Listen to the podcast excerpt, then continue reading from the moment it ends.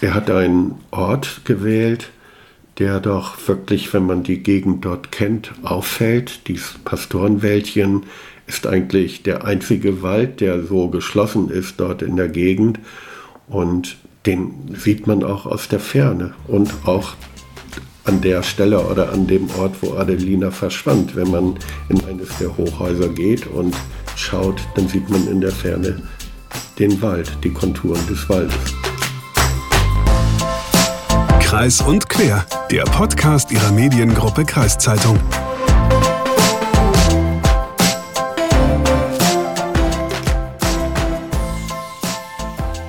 Moin und herzlich willkommen zu Kreis und Quer, dem Podcast Ihrer Mediengruppe Kreiszeitung. Mein Name ist Hagen Wolf.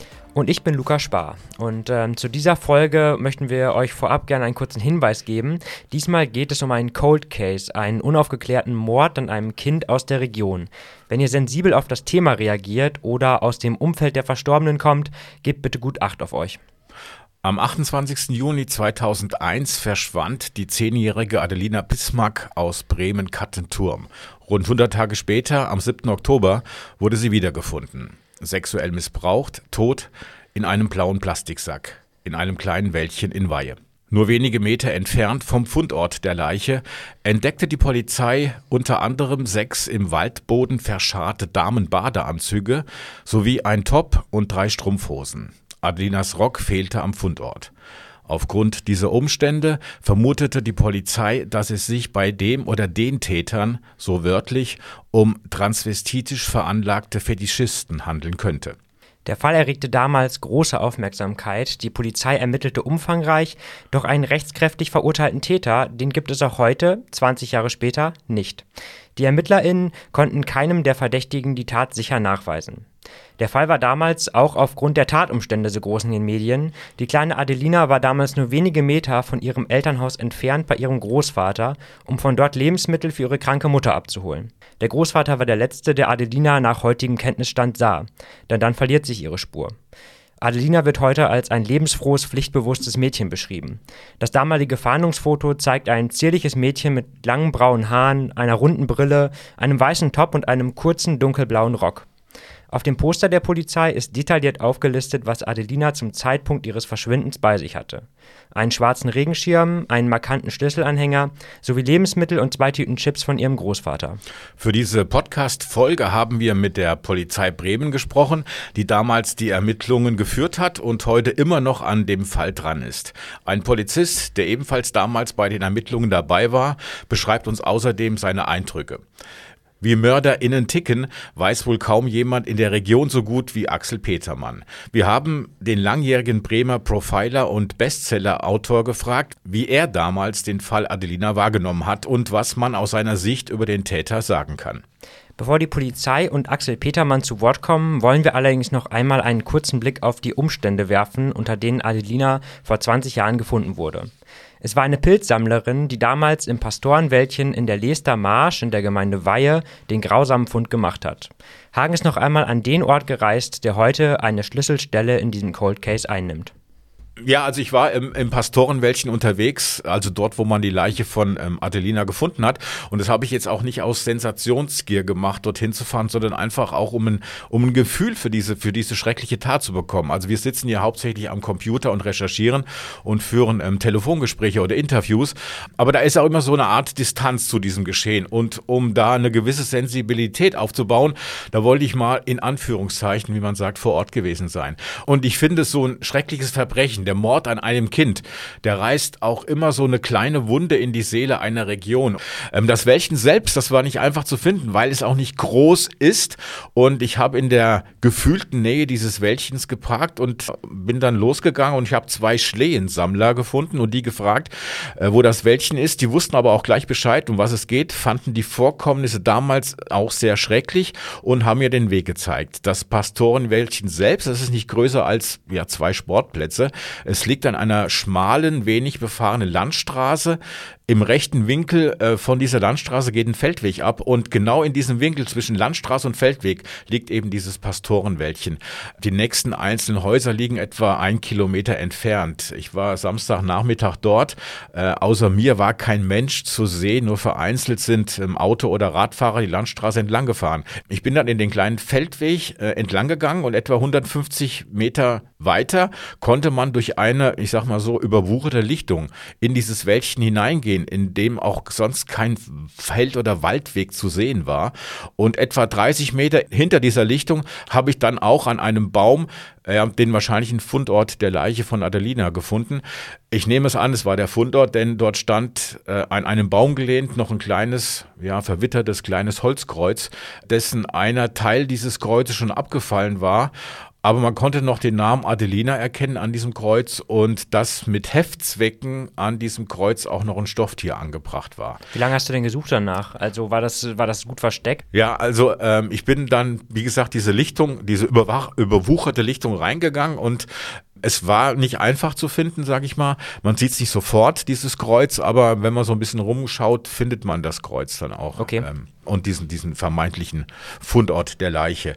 Und äh, allgemein muss ich sagen, es war äh, keine angenehme Stimmung in mir selber drin. Es war so eine, so eine fröstelnde, unheimliche Stimmung, die ich hatte. Und ich bin auch nicht lange äh, da drin geblieben, sondern bin auch dann wieder schnell weggegangen. Dieses unscheinbare Stück Wald beschäftigt allerdings auch heute noch die Polizei. Wie bereits erwähnt, wird der Fall Adelina als sogenannter Cold Case immer noch von den BeamtInnen bearbeitet. Ich bin deswegen einmal nach Bremen gefahren, um mich über den aktuellen Stand der Ermittlungen zu informieren. Eine Polizeisprecherin hat mich vom Eingang des Bremer Polizeipräsidiums im Stadtteil Fahr abgeholt und mich über lange Flure zu ihrem Chef gebracht, Jürgen Osmers, Direktionsleiter der Bremer Kriminalpolizei. Herr Osmos, vielleicht können Sie einmal sagen, wie ist denn der aktuelle Stand bei den Ermittlungen beim Fall Adelina? Ja, der, der Stand der Ermittlungen ist so, dass wir vom Verfahren her seit 2009 eine äh, vorläufige Verfahrenseinstellung haben.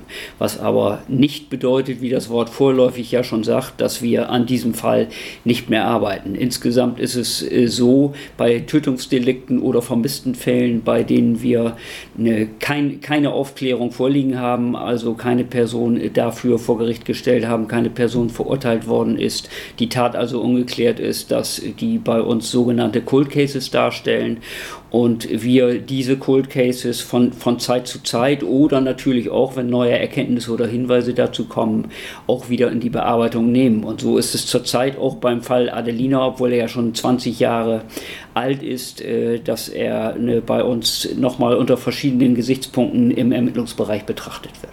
Okay, das heißt, im Fall Adelina gibt es ja auch schon einige Hinweise ähm, oder einige es wurde ja schon viel ermittelt, sage ich mhm. mal, ähm, aber diese Ermittlungen sind jetzt noch nicht dazu gekommen, zu dem Schluss, dass man noch Ende einen Täter hatte. Gab es denn Verdächtigen?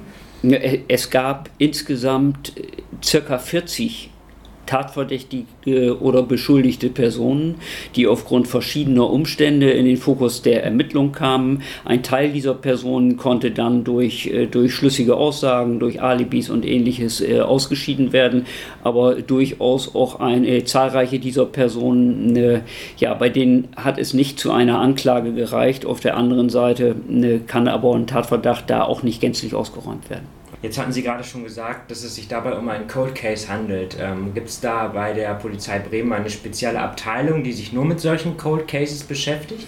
Ja, zum, zum äh, Cold Case muss man sagen, der Cold Case ist ein Tötungsdelikt, ein ungeklärtes Tötungsdelikt, in dem über eine längere Zeit keine neuen Gesichtspunkte mehr herzu, hinzugekommen sind, sodass es als ausermittelt gilt, als vorläufig ausermittelt gilt.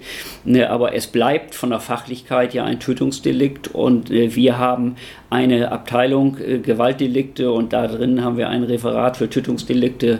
Äh, es wird in der Öffentlichkeit auch oft Mordkommission genannt und äh, dieses Referat befasst sich sowohl mit den aktiven Tötungsdelikten als auch mit der sporadischen Wiederbetrachtung der Cold Cases. Wie viele Fälle liegen denn, sag ich mal, in dieser Abteilung? Wie sieht dann deren Arbeit aus?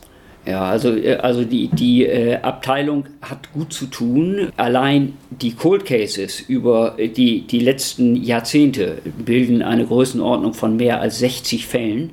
Ne, die man aber ja mit unterschiedlichen Erfolgswahrscheinlichkeiten und auch im unterschiedlichen Alter sehen muss. Und äh, da setzen wir Prioritäten, wo wir große Chancen sehen, wo man vielleicht auch nochmal mit Blick auf die Spurenlage und eine veränderte Möglichkeiten der Kriminaltechnik Chancen hat, diese auch zu nutzen, aber natürlich auch immer wieder ne, die Chance eines Perspektivwechsels zu nutzen. Wir haben äh, einen anderen Ermittlerkreis, der dann nochmal raufguckt auf diese Taten und auch dadurch kann man vielleicht etwas bewirken. Bei einigen Taten ist es in den letzten Jahren ja auch in Bremen schon gelungen, äh, Erfolge zu erzielen. Die sind dann meist aufgrund äh, neuer DNA-Untersuchungen dann geklärt worden. Ich wollte gerade sagen, in vielen Cold Cases, bei vielen Cold Cases ist es ja so, dass Spuren von damals mit neuen Techniken nochmal wieder äh, untersucht werden können. Ja. Ich vermute, das passiert auch im Fall Adelina immer wieder. Ja, äh, da sind wir jetzt gerade in einem Bereich, wenn Sie mich direkt nach der, nach der dort vorliegenden Spurenlage fragen, dann muss ich Ihnen sagen, ne, zu einer detaillierten Spurenlage machen wir in der Öffentlichkeit aus gutem Grund keine Angaben, um eben halt auch einem, einem möglicherweise ne, ja noch äh, frei rumlaufenden Täter keine Hinweise zu geben. Aber ne, Sie können schon sicher sein, die, die Spurenlage wird jeweils dann nach dem später moderneren Stand der Kriminaltechnik auch immer mit betrachtet und es wird versucht, das Beste draus zu machen. Wer heute nach dem Fall Adelina im Internet sucht, der findet dazu Dutzende Artikel, Fotos und Informationen. Selbst für diejenigen, die damals nichts von dem Mord mitbekommen haben, dürfte schnell klar werden, diese Geschichte zog große Kreise. Ein Name tauchte dabei in den Berichten immer wieder auf. Mark Hoffmann, ein verurteilter Mörder, der aktuell in Oldenburg eine langjährige Haftstrafe absitzt. Das Gericht sprach ihn 2005 des Mordes an zwei Kindern schuldig und es steht der Verdacht im Raum, dass er zuvor auch bereits Adelina ermordet haben könnte. Mich hat da vor allem überrascht, dass sich im Internet so viel zu dieser Person finden lässt. Auf Wikipedia kann man die komplette Lebensgeschichte von Mark Hoffmann nachlesen. Unter anderem steht da auch, dass er einem Mithäftling gestanden haben soll, dass er Adelina ermordet hat. Doch später hat er gegenüber der Staatsanwaltschaft diese Aussage widerrufen. Weil Mark Hoffmann immer wieder in den Berichten über den Fall Adelina auftaucht, habe ich Jürgen Osmers von der Polizei Bremen nach ihm gefragt. Kann man Mark Hoffmann als Täter ausschließen, nachdem er sein Geständnis widerrufen hat? Ja, da sind wir in einem ähnlichen Bereich wie eben bei der Spurenlage, über die wir nichts sagen können in diesem Rahmen, in der Öffentlichkeit. Es ist äh, so, dass wir konkrete Angaben zu Einzelpersonen, zu polizeilichen Erkenntnissen über Einzelpersonen ne, etwas sagen können, wenn wir ein Gerichtsverfahren einleiten und wenn wir eine, eine gerichtliche Anklage mit der Staatsanwaltschaft zusammen erwirken. Ne, ich äh, werde es aber nochmal so ausdrücken. Ne, wir haben über 40 Tatverdächtige oder sogar Beschuldigte gehabt, gegen die aktiv ermittelt wurde. Und eine größere Anzahl von diesen Personen, ne, zu der kann man sagen, ne, es hat zwar nicht zu einer Anklage geführt, aber auf der anderen Seite sind diese Tatverdächte oder diese Verdachtsmomente auch nicht komplett ausgeräumt. Und äh, ja, in, in äh, solchen Personengruppen wird man wahrscheinlich eben halt auch den Herrn Hoffmann einordnen müssen. Okay, dann vielleicht jetzt noch mal ein bisschen allgemeiner gefragt. Der Fall Adelina ist ja auch ein, ein Sexualdelikt. Ähm, viele Menschen würden jetzt vermutlich erwarten, bei einem Sexualdelikt, vor allem bei einem Sexualdelikt, gibt es viele DNA-Spuren, Spermaspuren, sowas. Ähm, war das beim Fall Adelina nicht so? Ja, da ne, sind, sind wir jetzt auch wieder im Bereich der, der ganz detaillierten Spurenlage, aber ne, so, so viel kann ich sagen, dass äh, zumindest im ersten Angriff und bisher aufgrund aufgefundener DNA-Spuren da kein Beweis erbracht werden konnte. Alles klar. Wie sehr wurmt Sie das vielleicht auch persönlich, dass dieser Fall bis heute nicht aufgeklärt werden ja. konnte? Ich habe persönlich nicht mit dem Fall zu tun gehabt, bin zu der Zeit auch schon bei der Polizei gewesen, aber äh, war an anderer Stelle tätig. Aber uns alle, äh, alle Polizeibeamten in Bremen, die von dem äh, Fall Kenntnis bekommen haben ne, und die auch im weiteren Verlauf bei den bekannt gewordenen Details zu äh, die, diesem Mädchen Ne, was als besonders lebenslustig bekannt war, was besonders pflichtbewusst war, was auf dem Rückweg ne, beim, beim Lebensmittelabholen von ihrem Urgroßvater für ihre erkrankte Mutter ne, dort offenbar zu Schaden gekommen ist und äh, dort verschwunden ist. äh, wir, waren alle wirklich sehr, sehr, stark berührt von diesem Fall und äh, das ist eben auch ein Grund, dass dieser Fall unter unseren Cold Cases für uns alle eine besondere Rolle spielt. Klar ist es auch so, dass die, die Angehörigen des Mädchens auch, auch da eine, mit Sicherheit eine große Erwartungshaltung in unsere Richtung haben, die wir auch äh, als, als berechtigt ansehen. Und äh, deshalb äh, steigen wir immer wieder ein in diesen Fall. Und gleichzeitig ist es auch so, dass die Bevölkerung sich in irgendeiner Form auf die Polizei verlassen können muss, dass gerade Tötungsdelikte und die Aufklärungsquote bei Tötungsdelikten ein großes Anliegen für uns ist. Und dementsprechend auch wenn manchmal unsere personellen Möglichkeiten nicht, nicht nicht so hervorragend sind, äh, versuchen wir trotzdem immer wieder ne, diesen Fall und ähnliche Fälle anzufassen. Ja, wie ihr hört, ist der Fall Adelina auch bei der Polizei Bremen immer noch Thema. Bevor mich die Pressesprecherin dann wieder zum Einlass zurückgebracht hat, habe ich Jürgen Osmers noch gefragt, ob es aktuell noch offene Fragen in dem Fall gibt, bei denen die Polizei auf Hinweise aus der Bevölkerung hofft. Er sagte mir, direkte Fragen habe die Polizei aktuell nicht, aber so viel könne er sagen, es gibt immer noch viele Fragen, was genau in dem Zeitraum geschah, als der Großvater Adelina um die Ecke im Flur gehen und in den Aufzug steigen sah, bis hin zu dem Moment, wo sie rund 100 Tage später tot im Pastorenwäldchen aufgefunden wurde. Dieser Zeitraum ist laut Jürgen Osmers so wörtlich noch immer ein schwarzer Fleck bei den Ermittlungen. Auf meine Nachfrage sagte er dann, dass die Wahrscheinlichkeit, dass es jetzt nach 20 Jahren neue Augenzeugenberichte gibt, zwar sehr gering sei, aber eben nicht ausgeschlossen. Wer also Hinweise hat, kann sich an das Kommissariat 33 für Kapitaldelikte wenden, die Mordkommission. Entweder per E-Mail an office.polizei.bremen.de oder telefonisch 24-7 beim Kriminaldauerdienst unter 0421 362 3 888. Das packen wir euch auch nochmal in die Shownotes zu dieser Folge. Wie wir gerade gehört haben, hat der Fall Adelina auch unter den Beamten und Beamtinnen für große Betroffenheit gesorgt. Jürgen Osmers hat uns dazu außerdem einen Überblick über die aktuellen Ermittlungen gegeben. Selbst dabei war er damals allerdings nicht, anders als Michael Wessels. Der war damals als Sachbearbeiter beim Kriminalermittlungsdienst in Weihe tätig und anfangs mit einem Kollegen zuständig für den Leichenfund. Schon wenig später konnte diese jedoch identifiziert werden und weil Adelina in Bremen gewohnt hat und zudem noch ein Kind war, hat die Bremer Mordkommission dann übernommen. Dennoch war Michael Wessels zumindest die ersten Tage aktiv in die Ermittlungen mit einbezogen. Wir haben uns gefragt, wie war das damals? Welches Bild hat sich den ErmittlerInnen geboten und wie konnten sie die Verknüpfung zum Fall Adelina herstellen? Wir haben Michael Wessels mal angerufen. Der mittlerweile 58-Jährige arbeitet heute immer noch für die Diepholzer Polizeiinspektion, allerdings im Präventionsbereich. Als wir ihn nach dem Fall Adelina gefragt haben, musste er nicht lange überlegen und hat gleich einem Gespräch zugestimmt. Für das Interview ist er zu uns in die Redaktion gekommen. Michael Wessels, Sie waren damals 2001 Sachbearbeiter im Kriminalermittlungsdienst in Weihe. Und äh, 2001 ging ja dann am 7. Oktober der Anruf bei Ihnen ein in der Dienststelle und was ist genau dann passiert? Ja, wie das allgemein so üblich ist, wenn so ein Anruf einkommt, ähm, dann fährt erstmal so auch ein Team raus und überprüft das Wort, ob an diesem Hinweis überhaupt etwas dran ist. Und ähm, äh, aus den Medien wussten wir natürlich schon und auch aus dem allgemeinen Lagebild, ähm, dass es ähm, in Bremen ja auch eine Vermisstensache gibt, eben halt, dass auch diese Aledina dort ähm, äh, gesucht wird.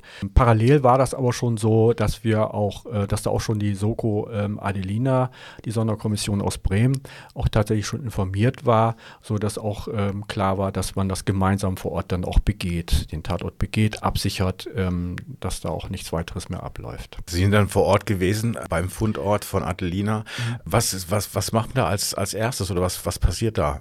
Ja, wenn man als erstes da hinkommt, versucht man natürlich so wenig spurentechnisch äh, kaputt zu machen, äh, wie irgendwie möglich ist. Ähm, einmal ist natürlich, ist natürlich immer schön, wenn man den Hinweisgeber auch vor Ort ähm, antreffen kann, der auch noch genau sagt, wo ist er lang gegangen, was hat er gesehen und ähm, wie sieht die Fundstelle aus. Und äh, wenn man das dann da vor Ort sieht, dann macht man einfach nur eine grobe Umschau, Umschau und, und und versucht auch darauf zu achten, nicht möglichst ähm, viele neue Spuren dort zu verursachen. Und die grobe Umschau ist dann auch tatsächlich so, dass man dann sagt, so jetzt ziehen wir uns wieder hier zurück. Äh, der Tatortbereich muss gesichert werden. Und, äh, und da war dann auch schon, äh, wurde da auch schon nicht für unmöglich gehalten, dass es tatsächlich die ähm, Adelina äh, gewesen sein kann und dass dann natürlich auch die entsprechende Soko aus Bremen darüber informiert wird. Sie sagen gerade, es war jetzt wahrscheinlich, dass es Adelina gewesen sein kann. Woran hat man das festgemacht?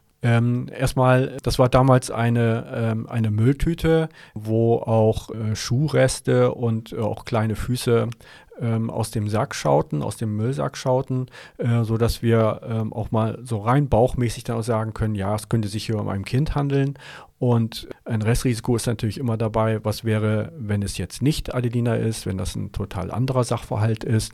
Ähm, aber um das abzugleichen, um auch Argumente zu bekommen, ob es Adelina sein könnte, da holt man natürlich auch den entsprechenden Kollegen zu, die mit diesem Fall auch vertraut sind, die sagen, ja, passt oder passt nicht. Das heißt, Sie haben nur anhand der Kleidungsstücke erkennen können, dass es Adelina ist, äh, anhand des Körpers nicht mehr. Genau, da war das nicht mehr so. Man konnte ja damals auch aus den Medien nehmen, dass die äh, Bremer Kollegen ja auch umfangreiche Durchsuchungen äh, in einzelnen Wohnquartieren in Bremen durchgeführt hat, wo natürlich auch, ähm, wo es um Kühltruhen gegangen ist, ähm, weil es da wo auch Hinweise gegeben hat, dass dort äh, die Adelina ähm, in einer Kühltruhe abgelegt sein könnte. Und, ähm, und wenn man das dann äh, mit dem Fundort im Einklang bringt, mit diesem Wissen, um zu sagen kann, da ist jemand ähm, abgelegt worden. Es ging dann nicht mehr klassisch um Verwesung, sondern es ging einfach nur noch um Zersetzung und aus meiner Erfahrung her war das damals so, ähm, wenn jemand oder wenn wir Kühlware haben, gefrorene Ware haben und sie soll dann aufgetaut werden, dass es da wirklich nur noch um Zersetzung ging. Es war unheimlich viel Flüssigkeit dort vor Ort. Mhm. Äh, Ihrer Erfahrung nach, wie lange könnte Adelina denn in diesem Sack, in diesem Wäldchen gelegen haben? Aus heutiger Sicht ähm, kann ich das nicht mehr eindeutig an, ähm, an, an, Tagen ausfindig machen. Ich weiß aber aus Erinnerung heraus, dass das damals sehr schwül warm gewesen ist ähm, und aus ähm, anderen Sachverhalten, wenn es um Bergung von Leichen aus einem See geht, äh, wissen wir äh, Kühlschrankniveau äh, 5 Grad beispielsweise aus 8 Meter Tiefe. Und wenn wir die dann am Ufer ablegen oder auch sie äh, tatsächlich zur weiteren Untersuchung noch äh, zwischengelagert werden müssen, dass der Zersetzungsprozess ähm, mit Verbindung im Sauerstoff äh, sehr schnell beginnt. Da kann man quasi fast zugucken. Und in diesem Fall war das auch eine relativ kurze Phase aufgetaut, ja, äh, und so, dass diese Setzung auch im vollen Gange gewesen sein. Ich kann das da schlecht beurteilen, es mag wenige Tage gewesen sein. Haben die Bremer Kollegen sich im Vorfeld des Fundes von Adelina sich so sehr auf das Stadtgebiet von Bremen konzentriert? Ähm, damals habe ich das so empfunden, ja, das ist richtig, wobei ähm, ich nicht weiß, warum das Bremer Umland, so sah es nach außen hin tatsächlich aus, äh, nicht mit einbezogen worden ist. Die Ermittler werden damals ihre Gründe gehabt haben, ähm, die, das erschließt sich mir aber heute nicht mehr. Wie geht man mit so einer Situation um, wenn man jemand findet, ein totes Kind findet, äh, man ist da nicht mehr bei den Ermittlungen direkt dabei, sondern beobachtet das. Was macht das mit einem?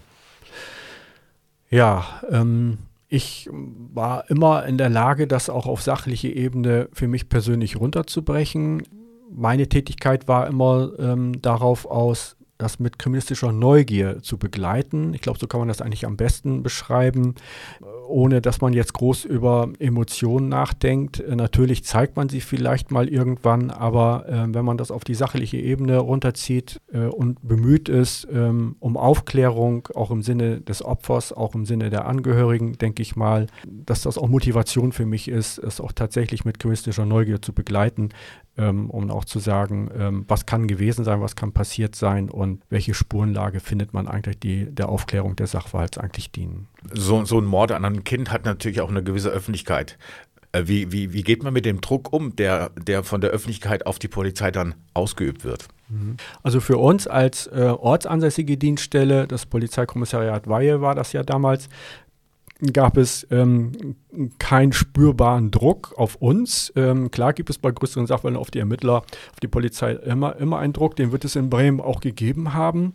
Ähm, damals kam ja auch noch hinzu, ähm, dass man auch rechtlich Neuland beschritten hat, in dem auch umfangreiche Durchsuchungen bei unverdächtigen äh, Wohnungen äh, durchgeführt worden ist, die auch durch äh, die Staatsanwaltschaft Bremen ähm, sehr intensiv auch begleitet worden ist und ähm, die hatten da sicherlich einiges auch auszuhalten. Und als Sachbearbeiter äh, kann ich immer nur sagen, man versucht äh, diesen Druck auszuhalten, das auch auszublenden, sich davon nicht äh, verleiten lassen, was man sich gerne wünscht, sondern ausschlaggebend sollte immer die Sacharbeit sein und dabei auch ein gutes Gewissen zu haben und das Richtige getan zu haben. Glauben Sie, der Mörder wird nochmal gefunden werden? Ich hoffe es. Ähm, Glauben tut man ja in der Kirche. Ich hoffe auch, dass über die Kriminalwissenschaften ähm, eines Tages auch ermöglicht sein wird, vielleicht auch den Mörder zu ermitteln. Aber nach aktueller Lage sieht es momentan nicht danach aus. Soweit Michael Wessels, der inzwischen bei der Polizeiinspektion Diepholz tätig ist. Wir haben uns im Fall Adelina weitergefragt, wie tickt so ein Täter, der ein Kind ermordet? Was treibt ihn zu solch einer schrecklichen Tat?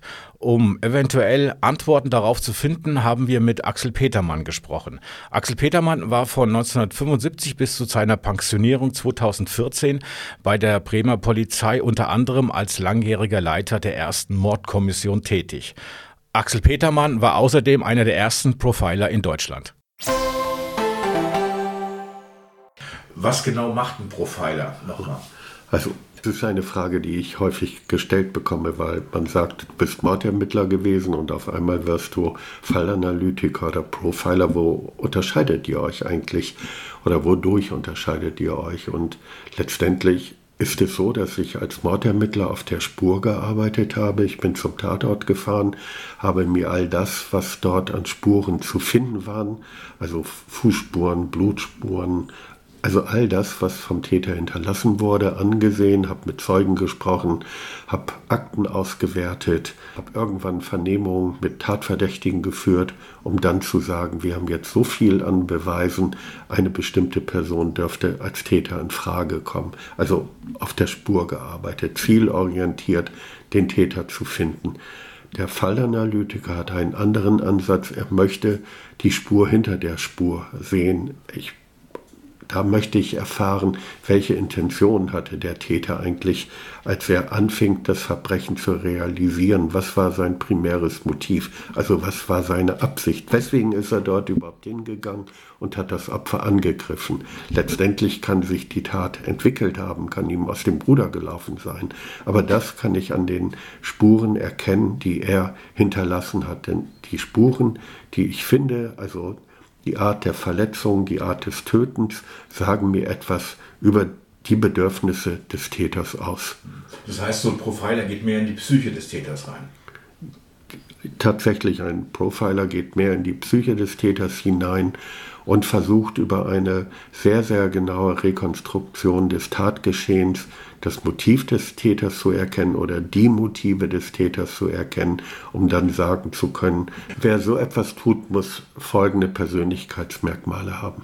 Zum 20. Mal lehrt sich jetzt äh, der Fall Adelina, ein, ein zehnjähriges Mädchen, was in Bremen im Jahr 2001 im Juni verschwunden ist. Es ist am 7. Oktober die verweste Leiche in, in Pastorenwäldchen in Weihe äh, gefunden worden. Ähm, Sie waren damals bei der Bremer Polizei tätig. Inwieweit waren Sie in diesen Fall auch verwickelt? Also als Adelina verschwand, da ist es ein Fall gewesen, der bei uns im ersten Kommissariat oder am K31 bearbeitet wurde. Später wurde dann allerdings eine Sonderkommission gegründet, weil eben halt davon ausgegangen werden musste, dass Adelina Opfer eines Verbrechens geworden war. Dem Adelina dann im Pastorenwäldchen gefunden wurde, habe ich zusammen mit Kollegen eine Analyse des Täterverhaltens versucht.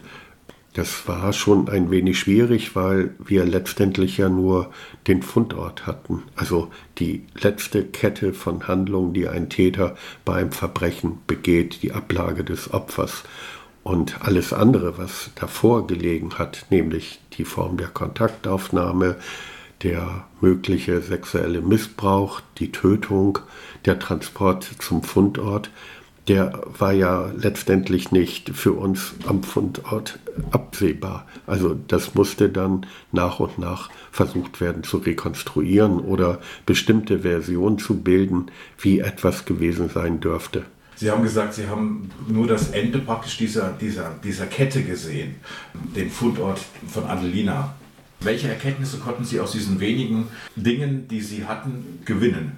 Also es war ein Täter, der Ja, das ist jetzt schwierig zu beantworten. Er hat den, das Kind, also die Leiche des Kindes im Sack mehrere Meter weit in den Wald hineingetragen, hat einen Graben durchquert, hat den Sack auch nur leicht abgedeckt. Also er hat sich nicht so viel Mühe gegeben, wie manche Täter es tun. Er hätte ja auch eine Grube graben können und Adelina darin verbergen können.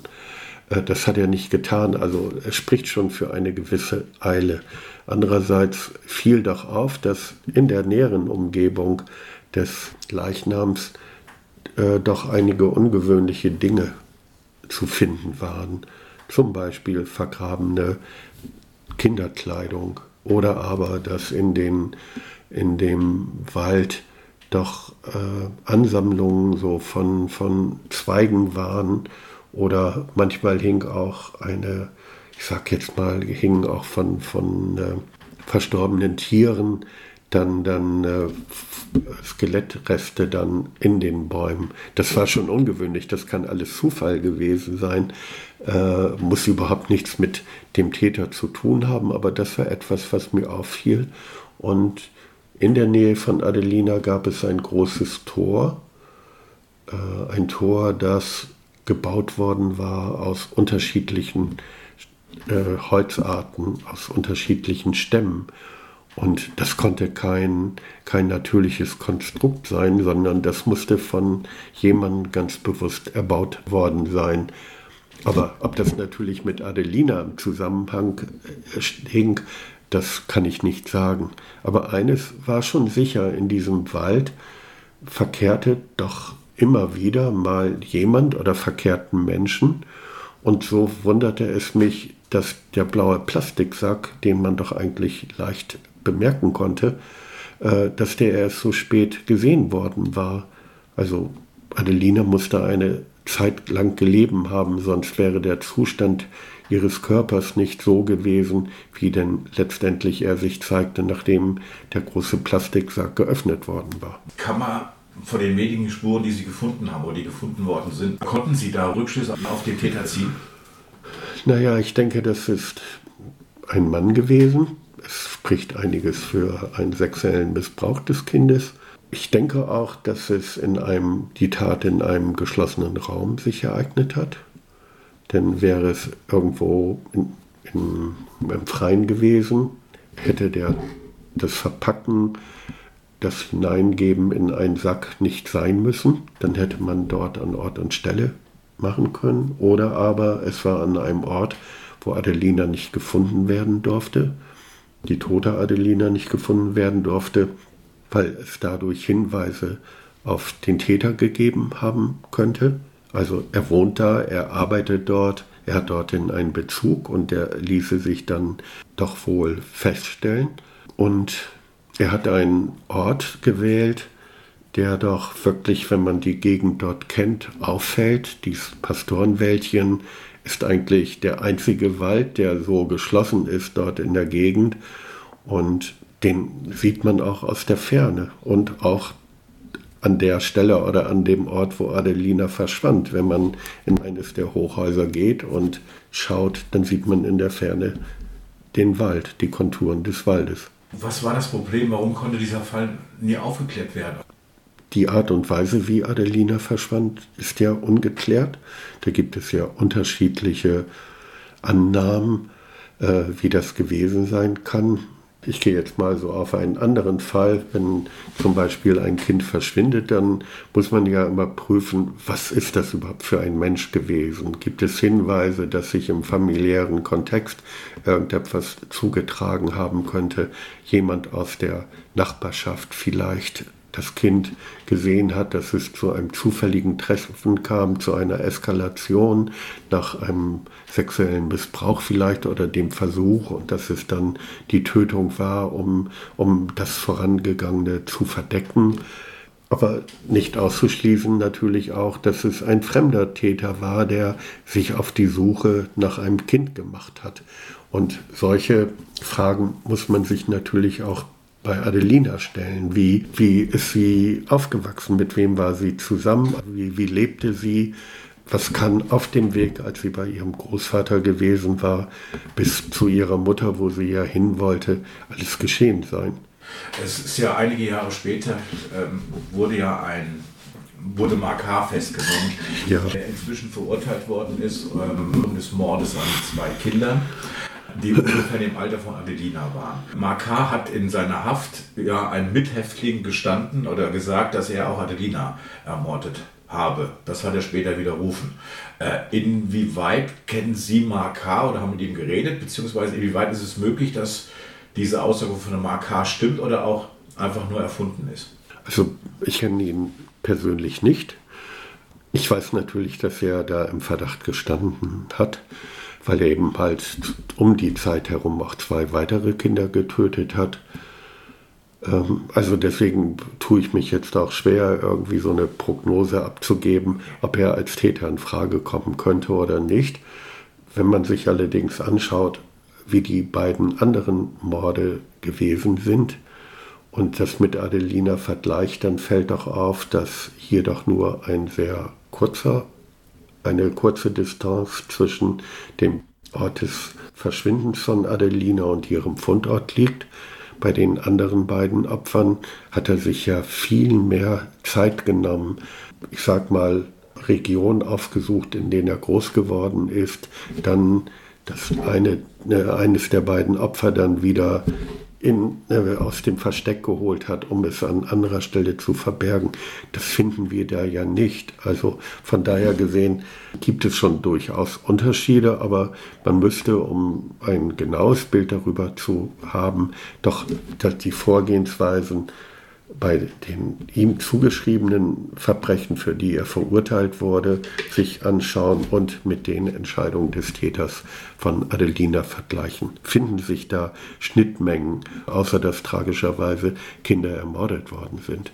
Das passiert ja leider immer wieder und äh, das bedeutet aber nicht, dass für all diese Taten nur ein Täter verantwortlich sein muss. Also der Fall Adelina ist ein Cold Case inzwischen. Ähm, Sie haben damit ermittelt oder waren an der, an der Ermittlung beteiligt. Wie, wie sehr beschäftigt einen das, dass dieser Fall immer noch nicht, oder dass es Fälle gibt, die nicht aufgeklärt werden können?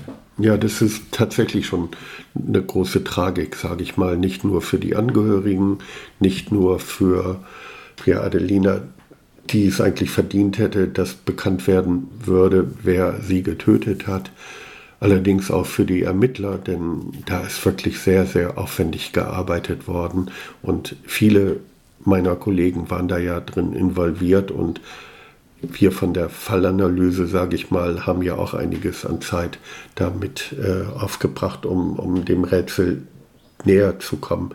Manchmal ist es tatsächlich so, und jetzt nehme ich Ihre Frage von vorhin auf, warum ist das nicht geklärt, dass wenn man nicht weiß, wie die Umstände waren, unter denen jemand verschwand und den, ich den Ort nicht kenne, fehlen mir die Spuren dort. Mir fehlen die Spuren am Ort der Tötung, die ich interpretieren kann. Und als Adelina gefunden wurde, war leider so viel Zeit vergangen und sie hat draußen im Freien gelegen, dass doch das, was möglicherweise mal damals da gewesen ist, nicht mehr gesichert werden konnte. Und die Ermittlungen leben natürlich auch davon, was die äh, Spuren hergeben, was in kriminaltechnischen Untersuchungen in den Laboren festgestellt werden kann. Das sind immer, ist das Futter, was man als Ermittler braucht, um sich auf jemanden konzentrieren zu können oder jemand erstmal bewusst zu werden.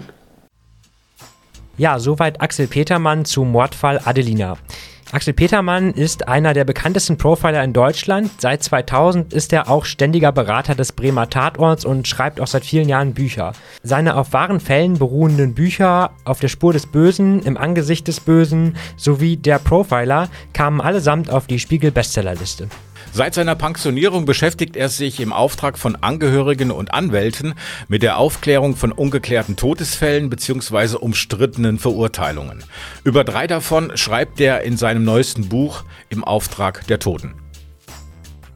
Also es geht im ersten Kapitel um einen vermeintlichen Suizid in Athen, eine junge Deutsche, eine begabte Musikerin, die in einer Athener Wohnung tot aufgefunden wird. Sie hängt an zwei zusammengekloteten Schals und ihr Freund ist seit einigen Tagen auf Kreta, wo er als Musiker dann ein Engagement hat. Die Umstände sind wirklich sehr ungewöhnlich. Der Musiker wird informiert, dass seine frühere Partnerin in seiner Wohnung tot aufgefunden wurde. Er reist nach Athen, sieht zu, dass die Tote schnell beerdigt wird, informiert die Eltern nicht und als die über die deutsche Botschaft erfahren, eure Tochter ist tot, ist sie längst beerdigt. Und es beginnen so nach und nach Zweifel bei, der, bei den Eltern, dass alles mit rechten Dingen zugegangen sein könnte.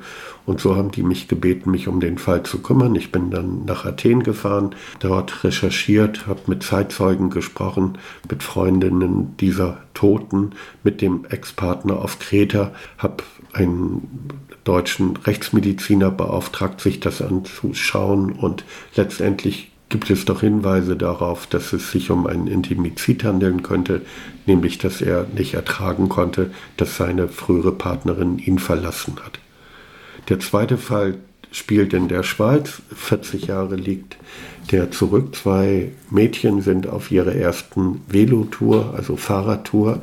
Sie sind kurz vor zu Hause, als sie sich verfahren. Sie werden mit einem Versprechen dann zur Kristallhöhle gelockt und sind mit anderen Worten von einer zur anderen Sekunde verschwunden. Acht, neun Wochen Später werden sie gefunden in einem doch sehr kargen Felsmassiv, abgedeckt mit einer zentnerschweren Steinplatte beziehungsweise Hunderten von Felsbrocken. Und äh, er spricht für ein Sexualdelikt. Und da habe ich mich auf die Suche nach dem Täter gemacht. Ich denke, dass ich da mit meinen Recherchen doch dem sehr nahe gekommen bin, weil es muss jemand aus dem Ort, aus der näheren Umgebung der Kristallhöhle sein. Allerdings darf man jetzt nicht sagen, um wen es sich handelt, da ein Mord in der Schweiz nach 30 Jahren verjährt. Und der dritte Fall, wo ich am meisten, am längsten involviert war, ist der Mord an Charlotte Böhringer, Verurteilt wurde deswegen ihr Lieblingsneffe Benedikt Todd mit besonderer Schwere der Schuld. Und da hat mich die Familie gebeten zu recherchieren. Und das finde ich wirklich schon bemerkenswert, wie viele von diesen Beweisen, die herangezogen worden sind, um ihn zu verurteilen, schlichtweg falsch sind. Das kann ich deshalb behaupten, weil ich das nicht nur alleine behaupte, sondern weil ich all das, was mir aufgefallen ist, von sehr renommierten Wissenschaftlern habe überprüfen lassen und die bestätigen dann meine Zweifel. Wenn man Ihr Buch liest, kann man eigentlich als Leser erstmal nur den Kopf schütteln, dass die Justiz so gehandelt hat. Sie sagen ja auch dass ganz deutlich, das ist ein Justizirrtum. Äh, das Urteil, da sitzt einer wahrscheinlich unschuldig verurteilt seit knapp 16 Jahren im Gefängnis. Ist das nicht auch relativ ungewöhnlich, wenn Sie praktisch als ehemaliger Staatsbeamter, Staatsbediensteter äh, Kollegen angreifen, die Ihren Aussagen nach falsch ermittelt haben? Also als ich 2014 aufhörte zu arbeiten, habe ich eigentlich gedacht, all die Gutachten, die ich in den Akten finde, die ich habe, die ich selbst in Auftrag gegeben habe, die sind alle in Ordnung. Und je länger ich mich doch mit dieser Thematik auseinandersetzte, also von Angehörigen hinterbliebenen Fellübernahmen, habe ich mich gewundert, wie interpretationsfähig doch Gutachten sind.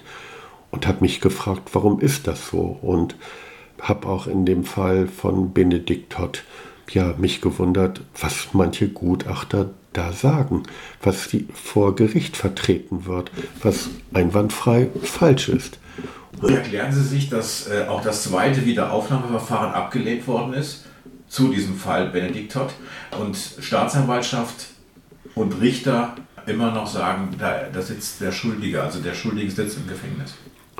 Gut, ich weiß ja natürlich nicht, wer der Täter ist und ob Benedikt Todd der Täter ist oder nicht, das kann ich nicht sagen. Ich kann nur sagen, die Beweise, die zu seiner Verurteilung herangezogen worden sind, sind so nicht richtig.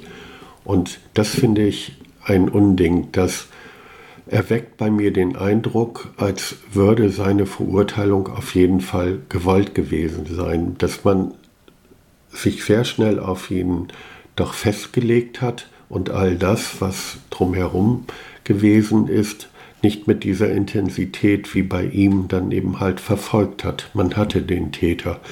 Und das irritiert mich wirklich ungemein. Es gibt zum Beispiel unterschiedliche Abdrücke an der Wohnungstür, auf dem Bläser des Opfers, an einem kleinen Tischchen, neben dem die Leiche liegt und auch an, im Büro an einer Schachtel. Die sehen wirklich, wenn man sich die Bilder anschaut, völlig unterschiedlich aus, die Spuren. Aber trotzdem gibt es einen Gutachter, der sagt, es sei nicht auszuschließen, dass alle Spuren von einem und demselben Haushaltshandschuh mit Noppen oder mit Rautenmuster zurückgelassen worden sind. Und da frage ich mich, wie kommt dieser Sachverständige dazu, das zu behaupten? Nicht auszuschließen bedeutet, dass die Chancen 50-50 sind. Genauso gut hätte, hätte er auch das umgekehrt bringen können. Aber es scheint irgendwie ins Bild zu passen, dass er, Benedikt Todd, aus Habgier und aus Heimtücke gehandelt hat. Deswegen waren die Handschuhe wichtig. Das bedeutet Vorbereitung. Und auch der Ort, wo er seine Tante angegriffen haben soll, nämlich an der Wohnungstür, ist aus meiner Sicht falsch gewählt, weil die Blutspuren, die herangezogen worden sind, um dies, diese These zu begründen, an völlig anderer Stelle, nämlich mehrere Meter davon entfernt im hinteren Teil des Raumes zu finden sind. Da muss man bald befürchten, das Urteil fiel deshalb, weil er verurteilt werden sollte. Sie schreiben Ihren Vorwort zu Ihrem Buch ja auch, dass auch Anfeindungen ausgesetzt waren. Ja. Ja, ja, diese Anfeindungen, die gibt es und, und die hat es in dem Buch natürlich auch gegeben. Mir hat jemand doch einen sehr persönlichen Brief geschrieben, in dem er doch ausdrückte, äh, wie mies ich mich doch verhalten würde und was von mir zu halten sei. Aber letztendlich bin ich ja nicht dazu da, den Menschen zu gefallen, weil ich denke, das Wichtige ist doch, dass wir uns auf unsere Rechtsordnung und die Interpretation der Gesetze dann und auf die Beweise verlassen können. Und da müssen eben halt mögliche persönliche Interessen der Ermittler oder der Ankläger oder des Gerichts dann eben halt auch zurückstehen. Wir haben ganz klar die Regelung im Zweifel für den Angeklagten und wenn es viele Zweifel gibt, dann sollte man auch danach vorgehen. Das bedeutet nicht, dass man immer hundertprozentige Gewissheit haben wird, weil die Beweise so eindeutig sind, dass man schon äh, genau schauen muss, was liegt denn gegen eine bestimmte Person vor. Aber in diesem Fall bin ich der Meinung, da hat man doch schon sich lange überlegt, was man heranzieht, um ihn zu verurteilen. Ist das äh, letzte Buch, was Sie geschrieben haben, im Auftrag der Toten, vielleicht Ihr persönlichstes Buch, weil Sie sehr viel private Zeit auch ein, eingesetzt haben? Ja, es hat sich so ergeben, weil ohne das jetzt hier weiter auszuführen, wir haben in unserer Nähe selbst einen Fall gehabt, wo jemand von uns eben halt Opfer eines Verbrechens wurde. Und da haben wir als Angehörige gemerkt, äh, wie hilflos man doch eigentlich ist, wenn man auf die Ermittlungsergebnisse anderer angewiesen ist und haben dann eben halt sehr viel selbst recherchiert und dazu auch beitragen können, dass dann die verantwortlichen Täter dann auch verurteilt worden sind. Und es ist auch deutlich geworden, wie sehr doch Opfer ja sich rechtfertigen müssen für etwas, für das sie überhaupt nichts können. Und dass quasi so eine, eine Mitschuld doch irgendwie dann auch äh, unterschwellig dann, dann äh, gegeben wird.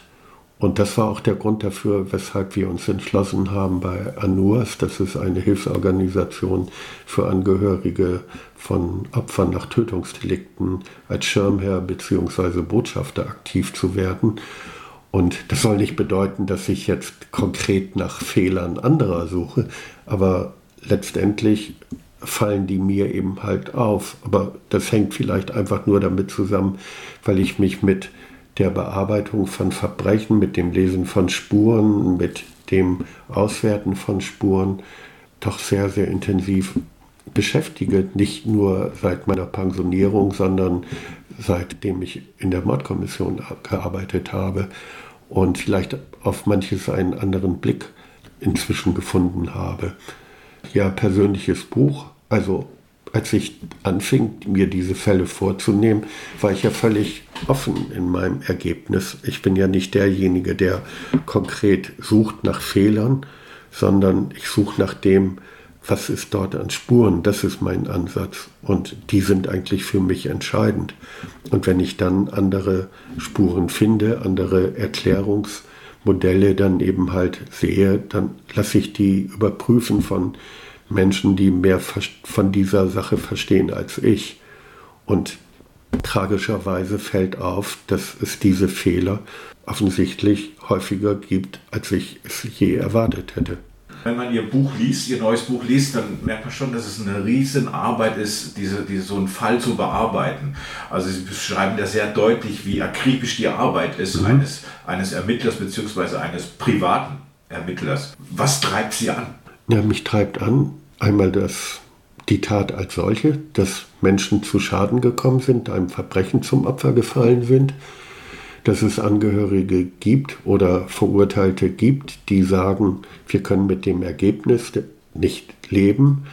Wir haben Fragen, die möchten wir gern beantwortet wissen.